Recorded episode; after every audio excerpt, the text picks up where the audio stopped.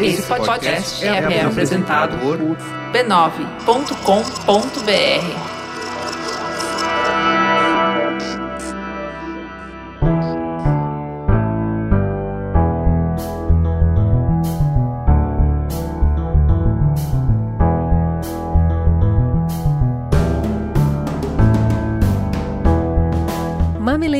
e mamiletes, bem-vindos ao nosso espaço semanal de diálogo de peito aberto.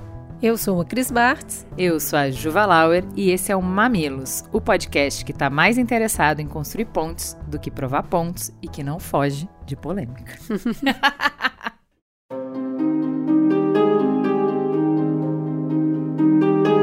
no Mamilos 211, Legalize, que a gente gravou lá em 2019, nós discutimos os aspectos de saúde pública que estavam envolvidos na liberação da maconha. É um episódio que traça um panorama da história do uso e da proibição da droga e explora os usos medicinais comprovados dos seus princípios ativos. A maconha voltou a ser pauta essa semana quando o STF se reuniu para discutir mais uma etapa de um processo lento, mas contínuo de descriminalização da droga. Essa semana também, o menino Tiago, de 13 anos, morreu de um tiro da polícia em um território marcado pelo confronto com o narcotráfico. Então, a nossa abordagem sobre descriminalização da maconha dessa vez busca refletir sobre quanto nos custa a guerra às drogas, como nossas vidas mudariam se a forma como lidar com os possíveis danos do abuso da maconha não fossem a proibição, mas regulamentar fortemente o seu uso. Essa discussão, como sempre, é pressionada por grandes interesses. A indústria global de cannabis legal como um todo é prevista a chegar a 36,7 bilhões de dólares esse ano, com 80% das vendas provenientes do mercado norte-americano. Dez anos após a legalização do comércio recreativo da maconha por dois estados americanos, essa indústria cresceu exponencialmente. Hoje, são mais de 20 estados em que a maconha é legalizada e 18 que liberaram seu uso medicinal. Em 2022, esses estados venderam 150 bilhões de reais em cannabis, mais do que o mercado exportador de carne brasileira. O mercado da cannabis no Brasil tem um enorme potencial de crescimento e pode gerar uma receita significativa para a economia do país. Segundo a Associação Brasileira das Indústrias de Cannabis, mais de 25 mil produtos podem ser feitos com cânhamo, que é cannabis com baixíssimo teor de THC, nas indústrias têxtil, farmacêutica, veterinária, alimentícia e na construção civil. Além disso, a planta pode ser usada na produção de papel, biocombustíveis, fertilizantes e plástico sustentável. A entidade estima que esse mercado poderia inserir 30 bilhões de dólares por ano na economia até 2030. Então, nosso convite hoje é para a gente tentar entender como é que todo esse potencial econômico contribuiu para trazer caos e levar a nossa taxa de homicídio para níveis de países em guerra. E quais seriam os possíveis impactos de mudanças na estratégia de lidar com a maconha? Abre a cabeça e vamos juntos!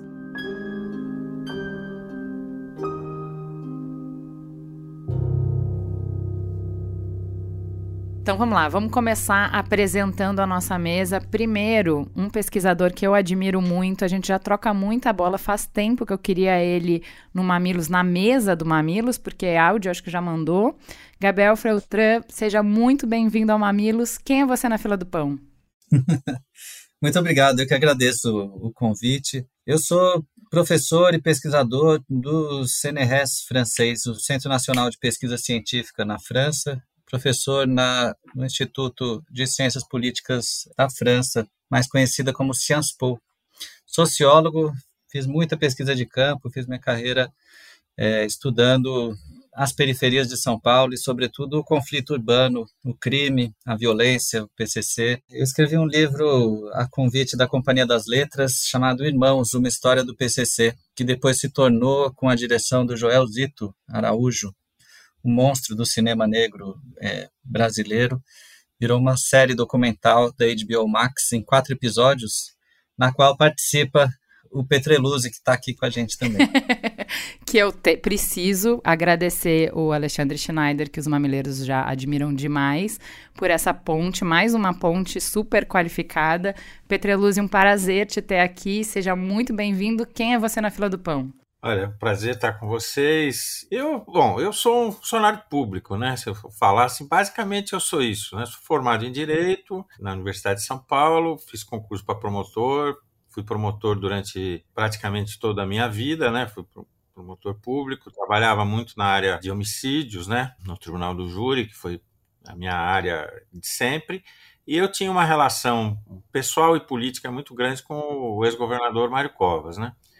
Então ele me, me, me convidou para trabalhar com ele na Constituinte, depois, é, quando foi governador, eu trabalhei com ele no Palácio um tempo, e no segundo mandato dele ele me, me colocou a tarefa de ser secretário da Segurança Pública, né? cargo no qual fiquei durante três anos. Depois voltei para o Ministério Público e me aposentei, hoje sou advogado. Né?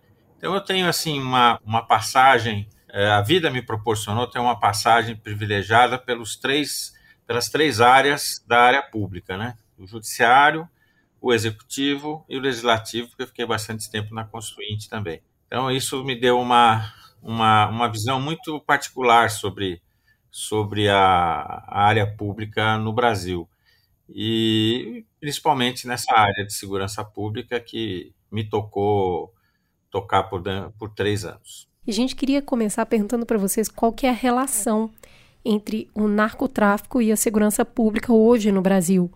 Como é que o crescimento do mercado de drogas acabou impactando a segurança pública aqui no nosso país? Eu tenho uma visão muito particular, que eu já tinha quando era secretário, nunca ocultei, embora não fosse politicamente muito bom à época, né? Eu acho que a questão de, de, de droga, do de, de tráfico de droga, uso de droga, ela não deveria ser da segurança pública, ela deveria ser da saúde pública. O problema de você cuidar uh, ou, ou, tentar diminuir a incidência do uso de drogas maléficas, ela, ela não é uma questão de segurança. Se você tirar a questão do tráfico, que é decorrente da ilegalidade, as drogas de que nós estamos falando, as drogas, seja as leves, sejam as pesadas, elas impactam muito menos na segurança pública do que, por exemplo, o consumo de álcool, que é uma droga uhum. é, legalizada. Né? Então, primeiro, esse parâmetro. Né? Eu acho que a questão não deveria ser de segurança pública. Né? E está provado no mundo inteiro que não resolve você colocar a questão de, de política de droga na repressão, na, na segurança pública. Eu sempre dou um exemplo, assim, qualquer pessoa minimamente articulada em qualquer lugar no mundo ocidental, se ela descer num aeroporto, for andando um pouco, tiver 100 dólares, em 10 minutos ela consegue alguém que arrume para ela um, alguma droga. Né? Se a pessoa for minimamente articulada, ela consegue. E é, essas drogas são proibidas no mundo inteiro. Ora, então, não funciona. Quer dizer, o Departamento de Justiça americano, eles todo ano fazem uma análise do que foi o combate à droga no, no ano anterior e como eles preveem que vai ser no próximo ano. E eles nunca, nunca almejaram, nunca colocaram um, um, uma finalidade de sequer eh, diminuir o consumo. Né? Então, não funciona. Né? Então, eh, parto primeiro desse, desse pressuposto. Ora, mas isso, do jeito que a legislação é, e quem está no, no governo, no executivo, tem que cumprir a lei. Uhum. Não importa o que eu acho, tem que cumprir a lei. Né? Então, fazíamos a repressão, a repressão devida ao, ao tráfico de entorpecentes. E o, o, tráfico de entorpecentes gera muito dinheiro. Eu não, não sei se está atualizado, mas no, na minha época, se você tivesse mil dólares, fosse para Bolívia, Colômbia, conseguisse trocar isso por cocaína se você chegasse aqui no Brasil, você consegue transformar isso em de 10 a 15 vezes, ou seja, 10 ou 15 mil dólares. Se você conseguir chegar na Europa, você vai ultrapassar isso para 30, 40 vezes. E para o Oriente ainda mais. Então, você imagina a força que é isso para você impedir as pessoas de fazerem. E a pessoa pensa assim: ah, eu não estou levando nada que o cara não queira. Né? Então, você gera aí em cima disso uma série de, de problemas de, de, difícil solução, aí entram as organizações criminosas, né? Aliado a isso, uma política panfletária contra as drogas, que vai aumentando, vai aumentando as penas, vai aumentando as penas, e hoje nós temos essa, essa situação de você ter muito mais, muito mais preso por tráfico de entorpecentes do que qualquer outra coisa no Brasil. Gabriel, eu queria que você trouxesse aquele dado que você apresentou para a gente na, naquela apresentação, que é de um gráfico de como é, a entrada de droga no mercado brasileiro é, interfere em nível de violência, é, encarceramento, enfim. Ju, é, quando a gente fala em drogas, eu acho que tem que fazer um pouco o que o Petreluzzi fez, separar um pouco pelos tipos de droga, né? Tem drogas que são mais legais, tem uma coisa que é cocaína e tem outra coisa que é maconha. E cocaína produz crack também. Né? Então, o, o tráfico é, de cocaína industrial no Brasil, ele, ele vem, ele chega nos anos 80. A gente lembrar da Legião Urbana, cantando Conexão Amazônica, Faroeste Caboclo, uhum. um peruano que vivia na Bolívia e muitas coisas trazia de lá. Uhum. Né? Esse é o momento de instituição do, do tráfico internacional de drogas no Brasil e, muito especialmente, do tráfico de cocaína. Isso está relacionado com o tipo de repressão que foi feita na Colômbia, né? Era o grande hub de exportação de cocaína para o mundo, mas especialmente para os Estados Unidos. É, Pablo Escobar, etc. Isso é reprimido nos anos 80, busca-se alternativas. A rota amazônica da cocaína se estabelece como algo muito forte. Comando Vermelho está atuante nesse momento já, traz isso para o Rio de Janeiro. Não é à toa que os índices de violência explodem mais rapidamente no Rio de Janeiro. Depois, isso é controlado pelos justiceiros aqui na periferia de São Paulo durante bastante tempo. Demora 10 anos ainda para chegar fortemente a cocaína em São Paulo, mais para virada para os anos 90. A gente tem uma subida muito rápida de homicídios. Né? O trabalho do Bruno Paes Manso e outros mostram isso muito claramente, né? como o movimento do, dos homicídios tem a ver não apenas com a chegada da, da cocaína, mas sobretudo com a disputa que foi feita de modo armado, né, pela riqueza gigantesca. Hoje é mais, viu, Petreluzzi?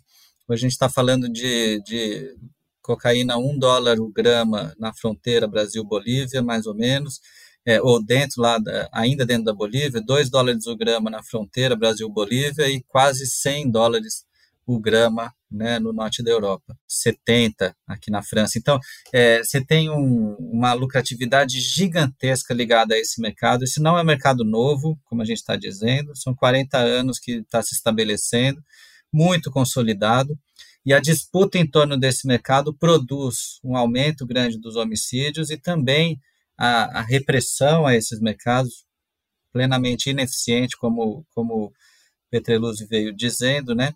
é, também produz um aumento muito forte da, dos homicídios internos a esse universo criminal, que são a grande maioria é, dos homicídios é, no Brasil hoje, na Colômbia, no México, nos países em que o tráfico de cocaína se instalou com mais é, força né, na América Latina. América Latina hoje concentra 60%, não, 60% não, 50% dos homicídios do mundo estão hoje na América Latina. O Brasil, só o Brasil de 20 a 25% depende do ano. Eu, Gabriel, trabalhei com homicídio desde os anos 70, né? Desde que eu entrei na faculdade de direito, como estagiário, tal, depois como promotor de júri e tal. A minha visão empírica, eu sei que infelizmente é muito pouco estudo sobre isso, mas a minha visão empírica uh, mostrava o seguinte, que uma imensa maioria dos homicídios eram homicídios eh, decorrentes de outro tipo de problema. É, era uma época em que nós tínhamos muito homicídio no trânsito, muito homicídio entre vizinho e uma enorme parte de homicídios por razões eh, bobas dentro de, de botecos. E era assim, sinceramente, eu fazia 60, 70 júris por ano, pelo menos a metade ou mais eram briga de bar, né? É, tanto que quando eu ingressei na secretaria, eu, os índices de homicídio estavam muito altos naquela época, nós instituímos uma política para que a polícia fosse buscar armas. Buscar armas. Bater bar e buscar arma, bater bar e buscar arma. E já havia um movimento que vai culminar em, em 2003 com o Estatuto do Desarmamento, né? E acho que a gente conseguiu desarmar muito a cidade de São Paulo principalmente a cidade de São Paulo e a Grande São Paulo, tanto que se você olhar, você vai ver que os homicídios começam a cair em São Paulo bem antes do que começam a cair no resto do Brasil. Esse homicídio que você está falando existia, lógico que existia, disputa de lugar, disputa de, de, coisa e tal, mas é, eu, eu fazia mais o cálculo dele pelos, pelas chacinas, porque dificilmente você vai pegar um caso desse que morre um só, né? É, geralmente acerto de, de, de gangue, etc e tal, eles vão lá e matam todo mundo que está do lado. Então eu tenho um pouco essa, essa, esse receio de menosprezar, eh, de se menosprezar o trabalho que o Estado fez, e não foi só a segurança pública, né? Eu acho que teve um trabalho importante das prefeituras em relação à questão de uso de álcool também, porque se você pegasse, por exemplo, as zonas aonde aconteciam os homicídios em Diadema, eh, aqui na Zona Sul em São Paulo, era, era muito concentrado e nós fizemos o primeiro trabalho disso em fim de 99, início de, de 2000. Instalação de programas, até foi o Schneider que foi quem bolou o, o programa de, de, chamado Infocrim, né? É, que era genial, que era assim, a gente queria fazer, falei para ele, se vira, vai lá e faz, ele fez, fez muito bem feito, né? E dali nós conseguimos ter um mapa muito interessante, né? E acho que eu acho, eu, eu tenho essa, essa pequena discordância e acho que a questão do homicídio em São Paulo, infelizmente, e no Brasil, ainda não foi estudada cientificamente. Pegar todos os homicídios, o que, que eles eram, qual foram a razão que eles aconteceram, para a gente chegar à conclusão por que, que eles diminuíram. É, é um pouco assim, a gente tem a impressão que é assim, mas eu acho que falta esse estudo. Né? O Gabriel eu... tem esse estudo, é, ele tem uma, um olhar para esse estudo, e eu acho que isso é interessante. A gente te, recebeu aqui a Viviane Mosé, e ela fez uma crítica de quando a gente é, supervaloriza uma ciência e a gente tenta entender uma realidade que é complexa olhando por um, uma lente só. A lente do Gabriel é a da etnografia. O que, que você descobriu, Gabriel, através da sua pesquisa que acompanhou anos essas comunidades? Porque a gente tem aqui, você estava falando de homicídio, a gente tem taxa de homicídio em patamar de país em guerra civil. Em quatro anos de guerra na Síria morreram 256 mil pessoas e no mesmo período no Brasil morreram 279 mil. Quando você estava nos territórios, nas comunidades, o que você viu? Eu acho tão legal fazer essa, essa conversa, sei lá, 20 anos depois, né? Eu chamaria essa conversa, porque eu, eu também, desde 97, tenho estudado homicídios. É, acompanhei esse período que foi o período das guerras da, na, nas favelas de São Paulo muito de perto, né? Foi na verdade o que me fez querer estudar esses temas, porque eu andava pelas favelas e via moleque morto o tempo inteiro. Não foi por outra razão. Eu era veterinário, né? Nesse momento, era um veterinário estudante da USP é, e por fazer trabalho de extensão universitária e militância nas periferias, eu acompanhei muitos casos de homicídio, infelizmente, né? É, é, tem tanta coisa a dizer, assim, é, os trabalhos se desenvolveram muito internacionalmente nos últimos 20 anos. Eu tenho estudado muito esse tema, tenho publicado sobre esse tema há algum tempo, né? Eu não, não diria de forma alguma, falei isso para o Alexandre diversas vezes já, não tem nenhum menosprezo pelo tipo de política que foi implementada, ao contrário. Tenho muita admiração pela política que foi implementada, só que ela deu errado, né? E deu errado a ponto de da gente ver o PCC ter se internacionalizado como ele se internacionalizou e está aqui na Europa hoje, né? E não é isso não é demérito de quem estava lá. Queria deixar isso claro. Isso é isso é o, o, o desenvolvimento histórico de um processo extremamente complexo que levou a gente a, a tomar medidas que na verdade foram instrumentalizadas pela pela facção em São Paulo, né? Em relação aos pontos que o, que o Petreluzzi traz, veja, o Brasil investiga 37% dos seus homicídios hoje. Esclarece, leva a tribunal do júri menos de 15% dos seus homicídios hoje. Naquela época era menos. Então eu não tenho dúvida nenhuma que o Petreluzzi tem razão quando ele fala do que ele viu. E, é, e são esses homicídios que são esclarecidos no Brasil. Os homicídios que não são esclarecidos no Brasil são os que o Petreluzzi não viu, e que eu infelizmente vi lá, na, lá na, nas favelas, né, que não, não levam a nenhum tipo de investigação. Quando são cometidos pela polícia, eles são imediatamente arquivados, né, e a gente sabe as motivações econômicas desses homicídios por pesquisa qualitativa. E quando eles são acertos de contas, veja, 99, 2000, 2001, 2002, a gente estava no pico de homicídios em São Paulo. né? Quando eles, eles eram cometidos por grupos criminais se matando entre si, de fato era, era difícil ver um único morto. Depois isso passa a ser muito mais comum, né? Porque a gente diminui muito as, essas taxas. Os meus trabalhos já em 2013 eu tinha desistido desse assunto. Depois com, com o avanço nos dados, né?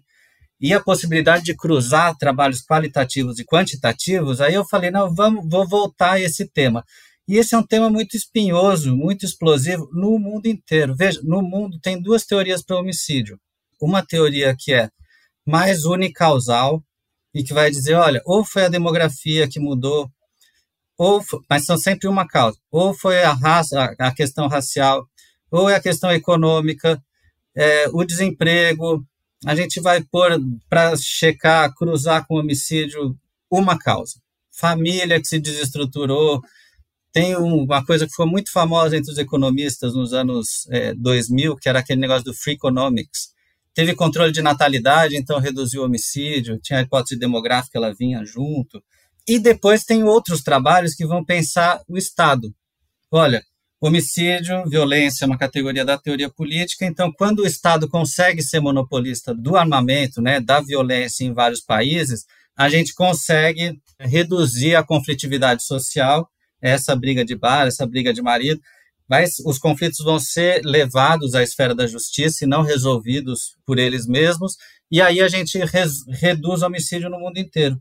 Aí tem as teorias mais da sociologia que vem mostrando como os homicídios vão reduzindo ao longo, em longo termo, né, em longa duração, nos países que conseguem produzir um Estado efetivamente garantidor né, de, de direitos. É, no nosso caso, na América Latina, nenhuma dessas duas teorias casa, nenhuma dessas duas teorias conseguem explicar o que está acontecendo, porque o fenômeno é multicausal e ele é recente. A ampliação dos homicídios no, no, na América Latina toda é a partir dos anos 80. Então, não é que o Estado não tinha conseguido a sua hegemonia, e daí os homicídios é, é, sempre foram né, no, em patamares muito altos e aí teve oscilações um pouco para cima e para baixo. Não, a gente vivia em países pacíficos. Você tinha uma franja marginal da sociedade que era reprimida, que era às vezes expulsa do, do território, às vezes morta, às vezes encarcerada, mas era uma franja social que mantinha com a sua repressão a sociedade inteira em paz. O que acontece no nosso caso é que essa franja marginal começa a ganhar muito dinheiro ela se arma e ela vem para cima das forças de segurança, ela vem para cima. A guerra que eu presenciei no final dos anos 90, é, eu, essa época eu fazia pesquisa em Carapicuíba, a guerra que eu presenciei ali eram os caras do crime matando o justiceiro. E quando, quando essa primeira franja de marginais consegue matar aqueles que os controlavam diretamente, eles começam a vir para cima da polícia. 2001, né? E quando eles conseguem vir para cima da polícia, eles passam a negociar acordos com a polícia, aumenta a corrupção policial. Isso foi um efeito é, inesperado. Veja, isso não sou eu que estou falando, certo? Todas as estatísticas, o homicídio ele varia muito no Brasil no tempo e no espaço. Tem cidades que ficam que têm homicídios muito altos e depois baixam. Tem regiões do Brasil que, que têm um homicídio muito alto numa época e depois abaixo, certo? A gente tem isso na América Latina, o comportamento é idêntico, nos Estados Unidos o comportamento é idêntico. O homicídio é um fenômeno concentrado no tempo e no espaço. As coisas não são constantes. O processo de variação é muito grande, especialmente na América Latina e em outros lugares do mundo não. Bom, no Brasil tudo varia, exceto o perfil preferencial da vítima, o perfil sociológico preferencial da vítima. Esse perfil, segundo as estatísticas que vêm esse processo de longe, homem, em geral, mais de 90% dos casos. Jovem entre 15 e 25 anos, entre 15 e 29 anos, depende do tipo de dado. Preto e pardo, segundo as categorias do IBGE, ou seja, negro, segundo a categoria política. E a gente vai adicionar esse perfil com a pesquisa qualitativa integrante dos mercados ilegais, ou seja, o cara que faz parte do crime. Esse cara, quando a gente está fazendo pesquisa qualitativa, é sempre ele que está na mira. Eu tive muitos estudantes, homem jovem negro da favela, na Universidade Federal. Ele não está. Ele sofre muito mais violência do que o, o, o estudante branco, sem dúvida nenhuma. Mas ele não está na mira do homicídio no Brasil. São raríssimos os estudantes negros, jovens, que, que são vítimas de homicídio, raríssimo. Agora, não é nada raro que um menino que entre no universo criminal operando biqueira, fazendo roubo de carro, fazendo é, roubo de farmácia, de lotérica, que esse menino seja assassinado. Né? Esse é o perfil típico, é o menino que. E nas famílias que têm diversos homens jovens negros, os meninos que vão para o crime passam a ser ameaçados de morte e morrem muito mais do que os meninos que são trabalhadores, né, entre aspas, porque os jovens que morrem também são trabalhadores de mercados ilegais, né? Eles estão, eles são, se ele estiver trabalhando na padaria às quatro horas da manhã, ele fala, não, é um menino que está sendo explorado, não pode estudar e ele tem que ser protegido pela, pela legislação do trabalho infantil. Mas quando o menino está no, no tráfico de drogas, é como se fosse que viesse dentro dele, que ele tivesse uma essência criminal que se manifestasse ali, ele tivesse que ser reprimido, porque senão ele vai acabar causando muito mal para a sociedade. Ele também é explorado nesse mercado. Quem morre é o menino do crime. Quem morre por homicídio, em 70% dos casos, 75%, é o, é o menino do crime. Esses outros casos que o, que o Petreluzzi trouxe existem. A briga do bar, o feminicídio, o cara que resolve matar o concorrente porque ele quer o mercado para ele na, no setor de plásticos. Existe isso, mas esses, esses homicídios são todos muito complexos e muito multicausais, eles variam. Agora, quando você vê a redução em São Paulo, a gente, a gente desagrega a redução dos homicídios em São Paulo e vai ver qual parcela dos homicídios caiu em São Paulo. Caiu a parcela do homem jovem negro essa diminui em proporção gigantescamente com a nossa queda.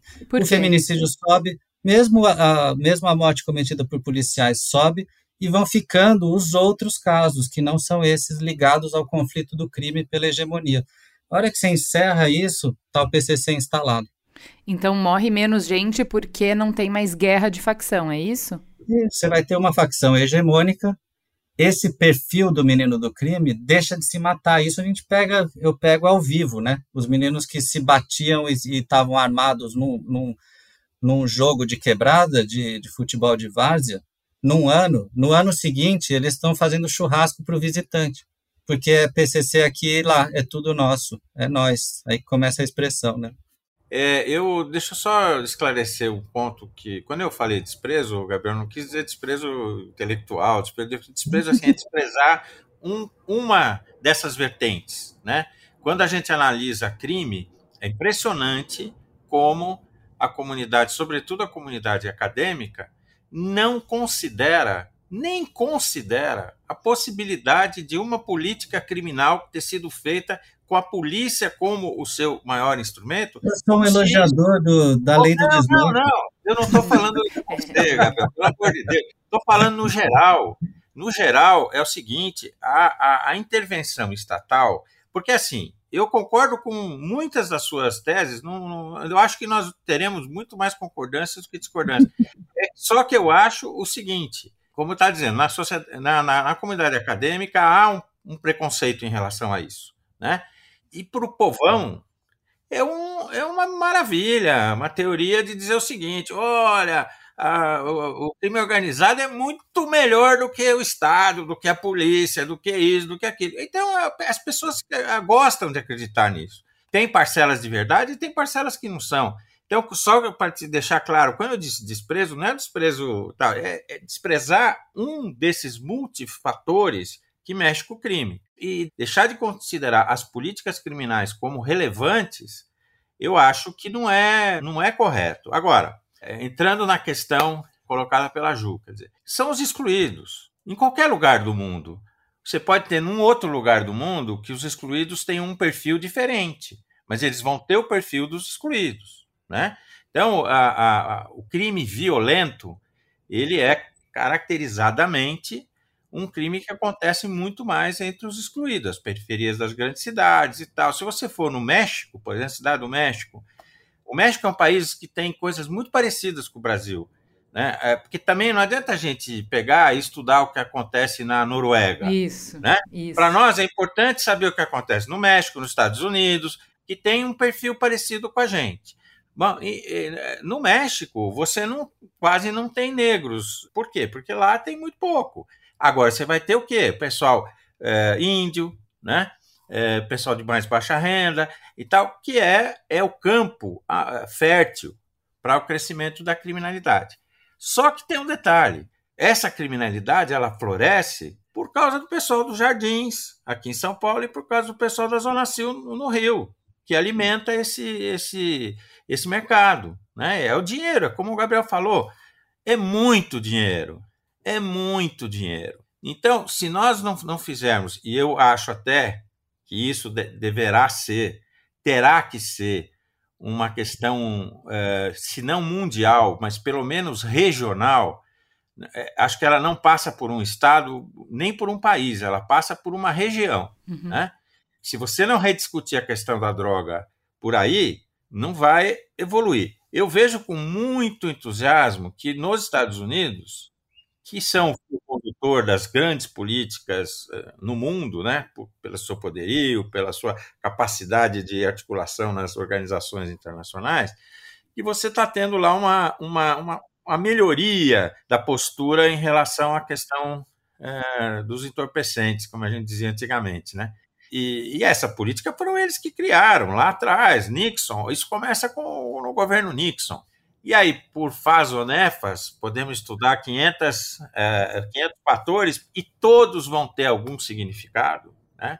Nós vamos continuar. Se nós não mexermos no arcabouço legal que trata da questão, não vai resolver. Hoje em dia tudo passa por isso. Você pega aqui a questão de São Paulo, de Cracolândia, disso e aquilo. Se nós não cuidarmos do arcabouço legal que nós te temos hoje para tratar esse problema, não adianta mudar governo, não adianta mudar polícia, não adianta mudar nada. Uhum. Quando eu estava no governo, naquela época, o, PCC era, era importante, era muito forte, mas ele não era exclusivo. Você tinha outras facções que tinham que tinham bastante força. Você deve lembrar. satânica, né? É, vários. RBC. Tinha um que tinha um nome sensacional, que era Comando Democrático da Liberdade. Eu achava Comando isso... Revolucionário da Democracia é. Criminal, uma coisa assim. É. Não, do Brasil, é CRBC. É. Mas é isso mesmo. E aí, é, você deve lembrar, havia um problema grave que eram rebeliões em presídios. Né? Era todo dia, todo dia, vai, toda semana nós tomamos uma decisão que foi de separar as facções para acabar com essas rebeliões. Eu acho que, é, é, indiretamente, nós fortalecemos as facções, porque elas meio que se controlavam, elas uma impedia um crescimento é, exagerado das outras. Como o PCC era maior, já era maior, né? E 2001, aquela primeira grande rebelião, foi no meu tempo, né? que o PCC tem uma característica, você sabe disso, que ele fez questão de se expor. Né? Em geral, quem está no crime não gosta de se expor. O, o, PCC não, ele fez uma afirmação. Aquela, aquela rebelião foi uma afirmação política, não a foi primeira uma grande. É, e foi uma afirmação é, política. Falar aqui, estamos aqui, somos fortes e podemos parar o sistema é, e tal. Então, eu acho que essa política, que eu acho que era certa porque era humana, de você diminuir o número de homicídios dentro dos presídios, porque não, não é bolinho, viu? Era muito complicado isso. Mas eu acho que nós acabamos, de certo, de certo modo, tirando, vamos dizer assim, a, concorrência. Né? Se fosse na natureza, assim, nós tiramos um predador da ilha e o outro predador tomou conta absolutamente. Né? Eu acho que isso talvez tenha sido uma política equivocada, mas enfim, mas foi feita com a melhor das intenções. Olha, se, se consola, no Ceará, por exemplo, foi feita a política oposta. As guerras continuam entre facções, muita gente morrendo, homicídio muito alto no, no Ceará ainda, e as facções muito fortes lá também. É, mas lá eles não têm uma boa estrutura. Ele, aqui em São Paulo, na época nós não tínhamos, mas hoje você tem uma boa estrutura é, penitenciária, você tem uma polícia penitenciária, você tem. Ah, ela tem lá os seus defeitos? Lógico, evidente. Mas comparar com o que era 20, 25 anos claro. atrás, não dá para comparar. Você claro. tem cadeias seguras. Naquele tempo, você, você sabe disso, nós tínhamos 80 mil presos em São Paulo, 50 mil estavam em distrito policial. Tinha estatística de fuga semanal no, no meu livro eu tento ser muito justo com essa política que foi feita por vocês. Eu queria muito que você lesse essa parte que eu falo, como pós-Carandiru, São Paulo muda a política para uma, uma chave de direitos humanos que não existia. Eu acho a polícia, eh, Gabriel, só para você entender, A polícia é um, é um negócio esquisito. Para mim, a polícia é geni. Né? É a geni. É. Sempre dizia isso.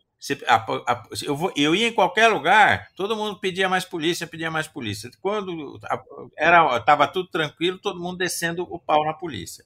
Então, assim, a polícia é geni. Ela tem muitos problemas, mas ela tem uma enorme capacidade. Você tem policiais em São Paulo muito qualificados. Né? Sem dúvida. E, e, e tem que usar essa força como um instrumento também. Né? É também, ele não é, talvez nem seja o principal, mas tem que considerar isso. Vamos lá, Gabriel. Quando você fala que dentro da periferia, esse jovem que estava sendo cooptado pelo, pelo crime, esse jovem preto periférico e que hoje quem morre, na grande maior parte das vezes, é esse jovem que está envolvido no tráfico de drogas, a gente não está reforçando o racismo em cima disso e validando que essas vidas elas vão escapar ao poder de, de Estado, quase como uma validação de ah, morreu é porque estava envolvido com isso. Essa semana, uma criança de 13 anos morreu e ela não comove tanto a, a sociedade inteira, a classe alta, as pessoas brancas, porque afinal já está ali mesmo, né? Eu quero saber como que a gente conversa os dados que você está trazendo sem reforçar o racismo e sem invalidar ainda mais a vida dessas pessoas. Veja, por que, que o menino vai para o crime, né, em primeiro lugar? Quando a gente pega o perfil dos meninos em liberdade assistida, pega o perfil dos meninos que cometeram infrações, estou falando de adolescentes, né? 13, 14, 15 anos, 16 anos, a gente pega o perfil desse menino. Quem que ele é? Invariavelmente, mas olha, invariável nunca, né? Porque vai ser, tem, sempre tem um que é diferente, mas a lógica e, a, e as estatísticas são muito regulares. É um perfil do menino que teve uma escolaridade interrompida, seja pela extrema pobreza, seja por situações de violência, mataram o pai, estupro da mãe, estupro de irmãos, a família teve que ser é, protegida de algum jeito pela família, pela igreja e foi levada para outro lugar. O menino tem a escolaridade interrompida. Os meninos em liberdade assistida têm uma defasagem de três anos. Com 15 anos, eles têm uma defasagem média de três anos é, de escolaridade com relação aos outros meninos, né? Que são da mesma, muitas vezes da mesma favela, né? Então, assim, são os mais pobres dos mais pobres, aqueles que não vão ter chance no mercado legal, que vão ser recrutados pelo crime. Se tiver outra chance, ele vai. E depois, quando ele tem outra chance, quando ele vai fazendo, vai chegando perto dos 18 anos, que a criminalização fica ainda muito mais severa, que o código muda, que ele vai ter é, muito mais, vai ter muito mais custos, né, para se manter na carreira criminal, ele sai do crime também. Veja, do ponto de vista econômico, como toda empresa capitalista, você tem uma base muito larga de trabalhadores para alguns poucos gerentes e muito menos proprietários. Esses, essa meninada de 13 a 17 anos, essa meninada que está na base do tráfico de drogas de favela, né, a, a, base criminalizada desse tráfico, ela entra porque ela não tem muita, outra, muita outra opção mesmo no, no mercado. Agora veja, tráfico de drogas tem na classe média, tem na elite. Uhum. Esse, essa, isso não é criminalizado. Então é o oposto do que a gente está dizendo. Né? A gente está dizendo que o racismo joga essa molecada não apenas para o mercado ilegal, como para a criminalização desse mercado ilegal. Porque tem, tem muito mercado ilegal nas classes médias e altas que não são criminalizados de jeito nenhum. Uhum. O menino fica. Ele tem um ar mais cool se ele trafica maconha no Colégio Bandeirantes. Uhum. Tá? Agora, é, entre, os, entre os coleguinhas, ele vai parecer mais adulto. Agora, o Colégio Bandeirantes não vai deixar que esse tráfico se instale ali, né, de jeito nenhum. E o, o moleque da favela é, vai ser criminalizado vai, e, e, vai passar um ano e meio na, na unidade de, de internação, né, com todos os esforços para fazer essa unidade de internação um espaço de reinserção, ele vai estar tá com um monte de moleque falando de PCC o dia inteiro. Então tá, ó, o que que, o que que eu acho que a gente conseguiu nesse primeiro momento desenhar?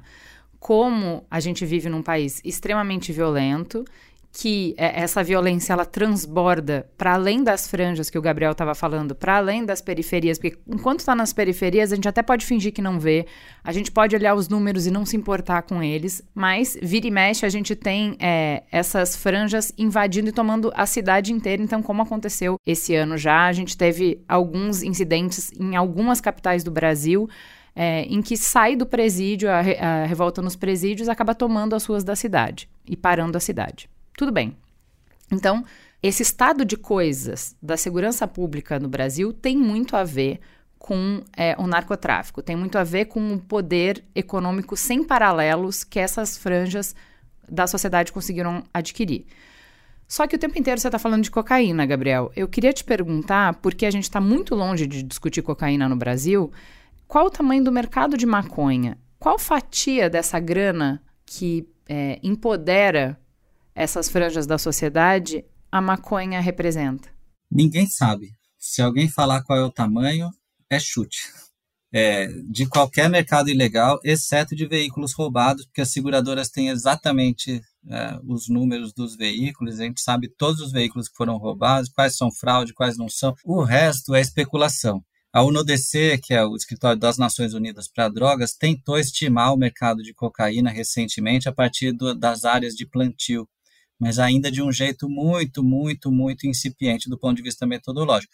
Então, a gente não sabe, mas a gente sabe, digamos, a ordem de grandeza de cada um, e a gente sabe que o mercado de maconha é gigantesco, mas muito menor em termos de lucratividade do que o mercado de cocaína. Então, no meu livro, até tento trabalhar um pouco essa que a, a, maconha traz uma lucratividade muito grande também, hein? Se vocês uhum. imaginarem que um quilo de maconha é comprado por 200 reais no Paraguai tá? Uhum. E vendido em São Paulo a 5 por 1, um, uhum. ou seja, a 5 mil reais, tá? Uhum. De 200 para 5 mil. É grande também, é muito grande. Agora, a dimensão da, da lucratividade é muito menor do que é, da cocaína, que é um mercado muito mais internacional que o da maconha. Mas, maconha era um porém, interno no Brasil. Tudo bem, mas Depois também... Mas Desculpa. também é um mercado que tem, imagino, também estou falando, tô te perguntando, o número de consumidores, o tamanho do mercado da maconha não é maior do que o, o do mercado da cocaína? Há dúvidas, viu? Porque tá. o, o, há dúvidas sobre isso. Também ninguém sabe isso. Tá. A gente no Brasil não tem pesquisa de vitimização e não tem pesquisa bem feita com, de consumo, né? É, a gente, infelizmente, então é difícil dizer. Posso fazer o caminho oposto, que é dimensionar quando vai para a legalidade em países como o Uruguai, é, em estados como a Califórnia, a gente consegue mensurar qual é o tamanho do mercado nesses mercados. A gente poderia fazer alguma analogia para mensurar o mercado no Brasil. Evidente que o que você traz, Gabriel, que é, nesse caso seria um mercado local e a questão da cocaína que a gente não está produzindo e comercializando para o Brasil, mas a gente é um hub internacional, evidente que diz já pra gente que a maconha seria um, um número menor. É, deixa eu só dar um pitaco aqui no seguinte: você é, mencionou os Estados Unidos, eu acho que a gente tem que ir por aí. E lá eles têm um, esses estudos feitos ano a ano. Né? Eles têm valor, quanto a droga custa no mercado, quanto de droga estimadamente entrou, quanto eles aprenderam. Eles têm um cálculo. O americano adora esses, esses dados, né? E, e, você verifica depois, com a, a, a, liberação em muitos estados, inclusive para uso recreativo, né? É, eu, por exemplo, fui a, eu fui a, a, Las Vegas e fui conhecer um, um, um, lugar. Meu, é um negócio inacreditável o tamanho daquilo.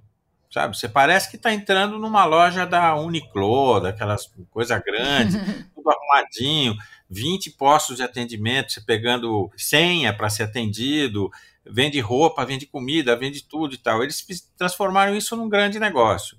Eu acho que em volume a, a maconha ela é muito mais consumida, né? Mas realmente em valor, até porque tem maconha produzida artesanalmente aqui. No judiciário, a gente já vê hoje um movimento grande de autorização para pessoas plantarem maconha em casa por conta de pessoas que têm uh, algum tipo de, de doença, né? Então, assim, eu acho que é um mercado que, que é relevante, mas ele não quebra a perna do narcotráfico, de jeito nenhum. Você legalizar a maconha, o negócio aí é, é cocaína. É, para nós aqui, né? Para a América do Sul, o negócio é cocaína. Talvez para a Europa e Estados Unidos, a questão da heroína tenha um significado até maior. Metanfetaminas também. Né? É, metanfetaminas, essas, é, é essas drogas sintetizadas, né?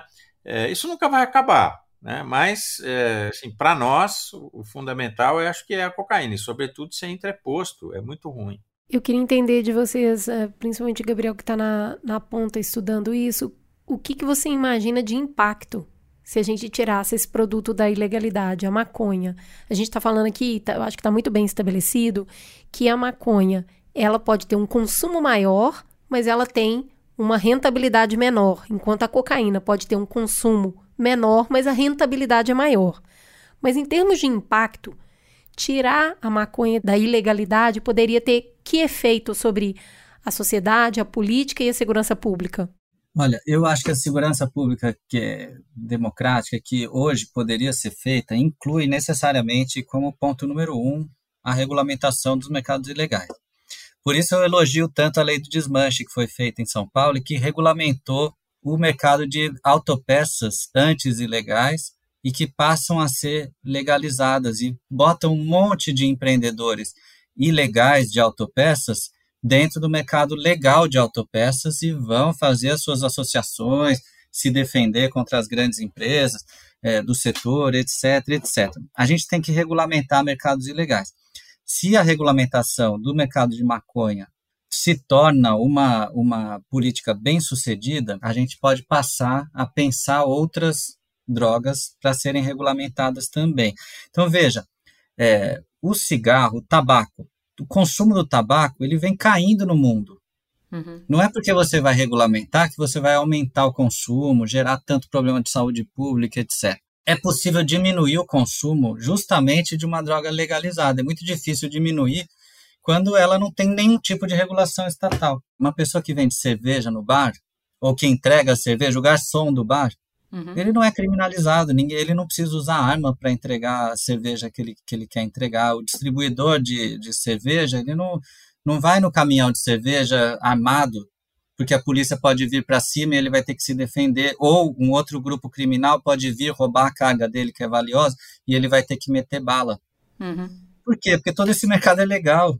A polícia está protegendo esse mercado, certo? As leis estão protegendo esse mercado. A sociedade está dizendo: não, olha, dentro dessa quantidade, com essa qualidade, é, é, permitido, a partir disso não é. Isso que é regulação, né? Uhum. Se você tomar um, um, uma dose de, de cerveja, já não pode dirigir, antes era duas, foram vendo. A gente vai medindo o que, que pode, o que, que não pode, e vai falando, ó, tá bom, tá reduzindo o número de acidentes com mortes no Brasil, porque as estradas estão melhorando, mas também porque tem menos gente dirigindo bêbado, como, como se fazia há 20 anos atrás. Uhum. Então, tem um monte de coisas né, que, que o Estado entrando e regulando, regulamentando, pode fazer com que esses mercados possam ser é, muito mais saudáveis e muito menos violentos. Né? Quantas pessoas a gente conhece que morreram porque estavam vendendo cerveja? Eu não conheço ninguém. Uhum. Agora, quantos morreram porque estavam vendendo cocaína na beira da, da na esquina da favela? Né? Para além disso, a gente vai ter menos dinheiro entrando para o narcotráfico, mais dinheiro na economia formal. É menos claro. poder de fogo para eles, menos diferença no equilíbrio entre as forças do governo e as forças criminais.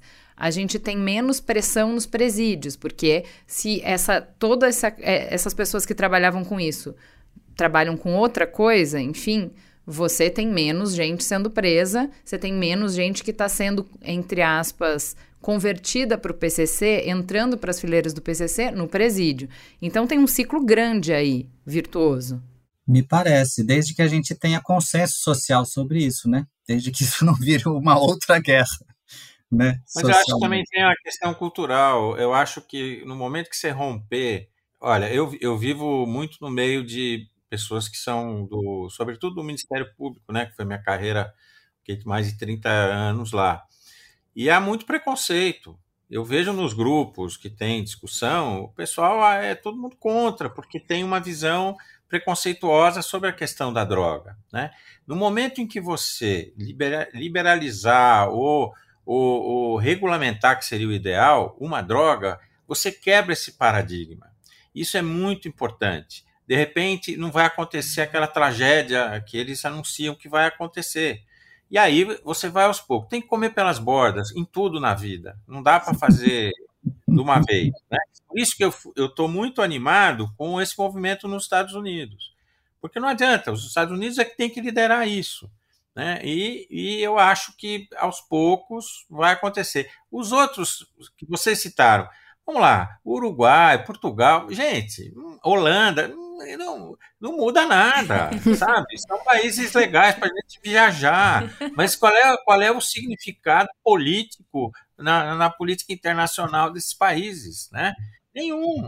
Então, precisamos ser esses países, e o Brasil é fundamental. Você está falando da, do preconceito que essa conversa encontra né, para avançar, mas ela não acontece só nesses grupos né, de Ministério Público. A própria periferia tem muitas, muitas pessoas que são contra o avanço dessa discussão, não sem razão. E principalmente as mães que veem esses meninos negros morrendo todos os dias. Eu queria perguntar para você, é, Gabriel, nessa ponta, como que é a conversa feita com a população atingida por isso? Onde está isso... o medo? Por que, que esse medo permanece? E, e como que a gente faz para avançar nessa conversa? Então, eu lembro muito de quando eu comecei meu trabalho, eu era estudante, né? Na universidade era completamente tranquilo fumar maconha. A maioria dos estudantes consumiam maconha sem nenhum problema nas festas. E quando eu começo meu trabalho de campo nas periferias, eu vejo que é um interdito importante, né? É, Olha, é, eu nasci e fui criada na periferia. Droga Sim. é uma coisa muito ruim. Entendeu? Isso. Não é para fazer, não é divertido, não é brincadeira. Quem faz isso vai ser desencaminhado na vida e vai morrer. Então, assim, é, é isso, é muito Cris. forte essa conversa em casa, na escola. A polícia militar vai na escola e mostra a droga e fala: Isso aqui, ó, mata, vocês vão morrer. E é uma conversa. Assim, não, droga não é uma brincadeira na periferia. É que na periferia, droga não está ligada a lazer. Entende? É, exato. Essa Exato. ideia que se vende que se o sujeito fumar um, um cigarro de maconha, ele está condenado, ela é, ela está tá, tá, tá permeada. Sim. E aí é por isso que é bom romper esse paradigma. Exato. Aí, mas veja, por que, né, Cris, que na periferia é visto assim? Porque as pessoas são ignorantes? Claro que não. Porque elas sabem que o universo da droga é criminalizado e violentamente perseguido nas periferias e que o filho dela, ao fumar maconha, ele pode ser perseguido e criminalizado e entrar em contato com gente da facção e cair na cadeia como tantos naquela rua caíram. E, e na classe média dele? também, Gabriel. Na classe média, as famílias. Média, não, mas é. Ó, eu sou de classe média baixa de origem e tal. É. Nossa, na minha casa, na minha família, era, né? Droga, cuidado, não sei o quê. Virou maconheiro. Eu tinha um primo meu que fumava mas, maconha. É, claro, né? virou, virou, maconheiro e tal. E aí, pai, puta, era uma tragédia na família, entendeu? Mas é, não era é, pelo não era pelo de, pela desonra familiar que podia significar numa, numa ruptura com a melhoria de vida que todo mundo está almejando? Naquela época era mais misturado, né? Droga é, é um baita preconceito, né? E em qualquer Não, mas, é, mas o que o Gabriel está falando é que tá, a diferença entre os status é na periferia é um interdito porque você pode morrer e porque você pode estar ligado à criminalidade e acabar com as suas chances, perspectivas de vida. E para a classe média, eu venho de classe média baixa, e aí é uma questão de qualidade de vida, sim, Gabriel, que é. Não, droga vai te impedir de crescer na vida, droga vai te é, inutilizar. É mas são medos diferentes. Vai te juntar com os vagabundos. Exato, o tratamento da sociedade é diferente, são medos diferentes. O que eu queria perguntar, é, outra coisa que o Petreluzzi trouxe, é essa coisa de não compara com Holanda e Uruguai, que não tem nada a ver, né? Não compara com Portugal, que não tem nada a ver. A gente conversou um pouco sobre isso, Gabriel. É, dos países que sofrem atuação de narcotráfico nos seus territórios, dos países que têm a segurança pública muito in, in, impactada pela questão da droga, tem alguém que já, já tem experiência de impacto de legalização? Então, infelizmente, não, eu também concordo. Temos que falar do México, temos que falar da Colômbia, temos que falar dos países da América Central num conjunto, não cada um deles, mas as experiências que estão sendo feitas ali. Temos que falar dos Estados Unidos. Bom, desses países, os Estados Unidos têm em cada estado experiências distintas, mas onde o bicho pega mesmo, que é na América Latina, sobretudo Colômbia, México, Venezuela, a gente não tem experiências. O, o presidente da Colômbia ele assume faltando a questão da cocaína. Rapidamente ele para porque a sociedade não permite que ele continue. O presidente mexicano começa falando de legalização de cocaína, de pensar esse assunto os militares reagem imediatamente, ele tem que, ele tem que se juntar com os militares numa aliança política para não cair. Isso a gente está falando de agora, recente. O Lula não fala sobre o assunto, nunca falou, sabe que é espinhoso e, se, e, e foge desse tema sempre, do tema da segurança pública, e sempre fala, é o problema dos estados. Ele joga para lá porque, em, em, primeiro lugar, acho que não tem um debate consistente que garanta né, uma posição a ser tomada, por outro lado, por, por saber que é muito espinhoso. É muito espinhoso. Agora, é urgente também, na minha perspectiva, porque causa muita morte. Né? Causa muita morte. As pessoas morrem demais. E eu acho que, como você falou, já está chegando num ponto que a gente está naturalizando crianças serem mortas né? em operações policiais.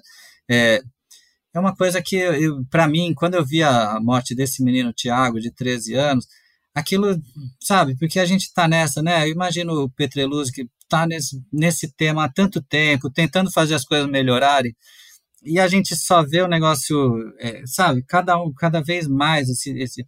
Eu venho falar desses temas porque eu fui tocado pessoalmente por isso, imagino que vocês também. Essas coisas, elas vão traumatizando as pessoas, elas vão traumatizando as famílias, elas vão destruindo trajetórias de vida. Não são só os que morrem, né? São os que ficam também. Quem teve um filho assassinado não se recupera. Gabriel, eu sou um otimista. É, até eu, eu queria ser. passar isso para as pessoas. Pelo... Eu acho que nós já vivemos momentos piores. Culturalmente, hoje a gente discute a, a legalização de uma droga. Isso é importante. Né? Hoje a gente tem uma visão sobre a vitimização que esse, esse, esse fenômeno acontece. Né? Acho que o, o Estado brasileiro também está um pouco mais bem organizado. Né? Eu, eu, eu conheço muito mais aqui, aqui de São Paulo. Eu não sei o que vai ser depois desse desastre que está sendo esse governo. Né? Mas, assim, porque, sabe, político, vou, confessar uma coisa aqui para vocês que eu ouvia: político odeia segurança pública. Segurança pública só traz desgaste. O único cara que eu conheci que tratava do tema, ia lá e peitava era o Mário Covas. Né? Ele, ele falava em direitos humanos, ele falava que isso era obrigação dele, etc. e tal. E depois, depois que, que eu, eu saí da secretaria, que foram outros governadores, a orientação palaciana passou a ser o seguinte: o secretário de segurança não é para ficar indo em todo lugar que tem crise, porque ele é a cara do governo. Deixa a polícia ir lá. Isso é problema de polícia, não é problema de governo. Porém, mesmo assim, eu acho que assim temos sinais importantes positivos, né? E é importante a gente fortalecer isso, e sobretudo passar para as pessoas que vão nos ouvir, de que o, a, a, guerra não é perdida, sabe? É uma boa, é uma boa batalha. Eu acho que a gente tem que continuar.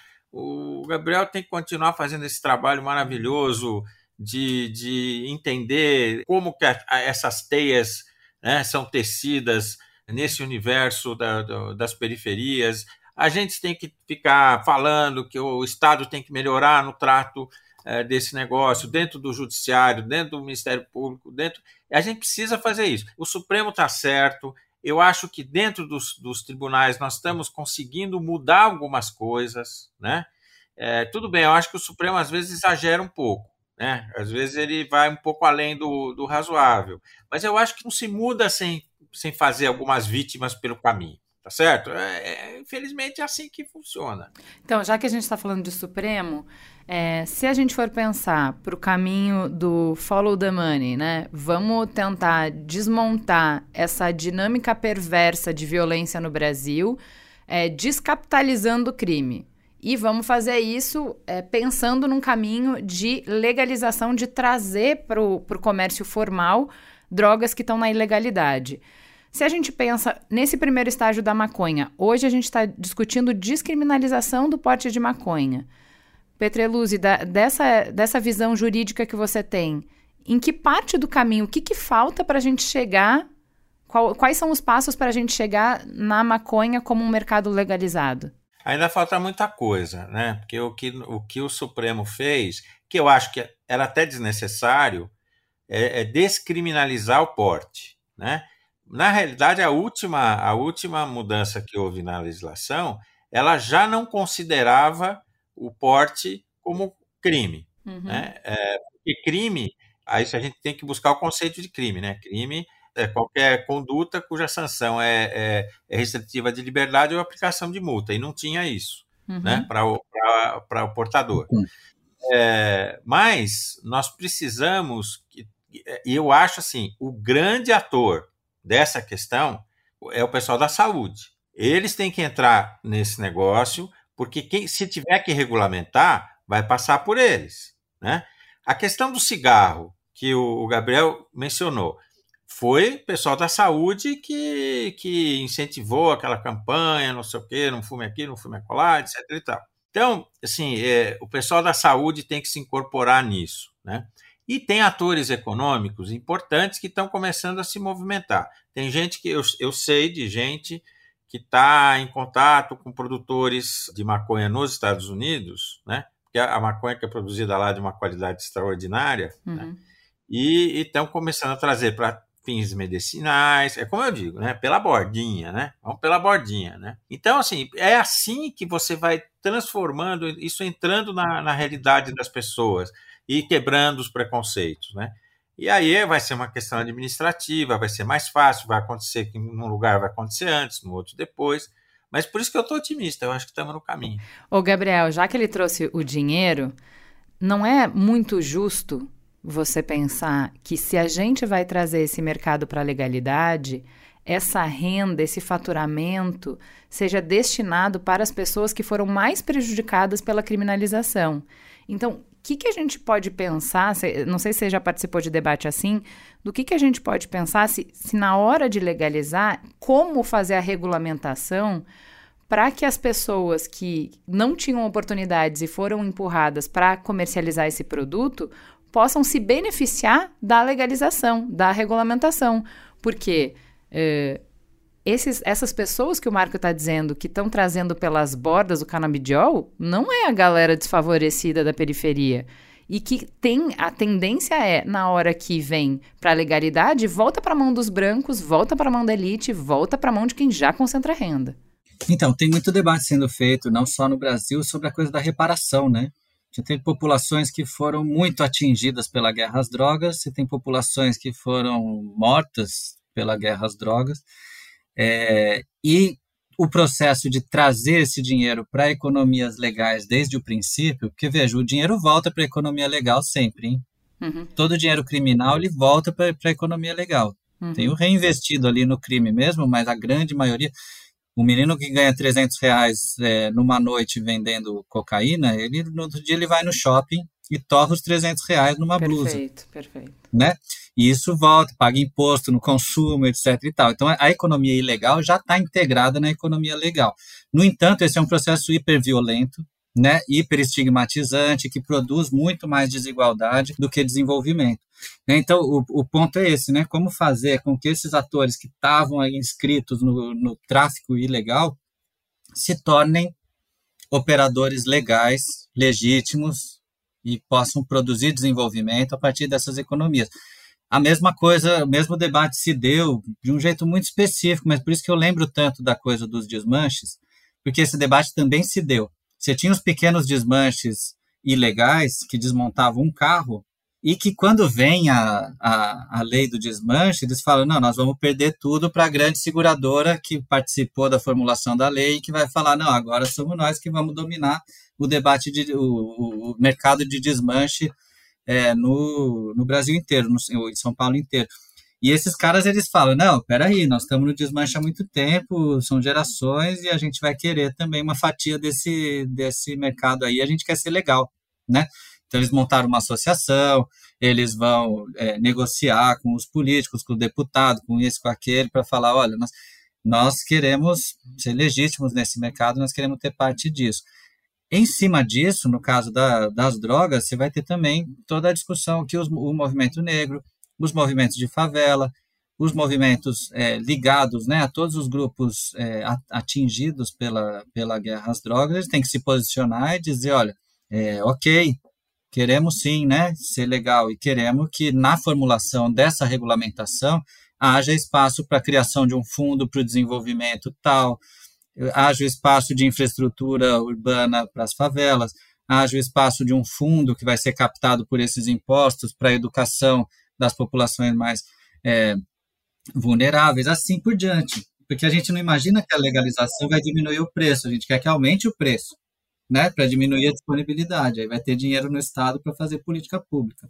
Além do dinheiro no Estado para política pública, tem como pensar em regulação do mercado para incentivar menos concentração de tanto fornecedores quanto a galera que está comercializando. Então, um exemplo, desculpa trazer o exemplo da Holanda, mas é porque é aquilo que você falou, Gabriel. Os países que são comparáveis a gente não tem, mas eu estava conversando ontem com o Marco Antônio Rocha e ele estava falando que na Holanda, o que, que eles fizeram no início?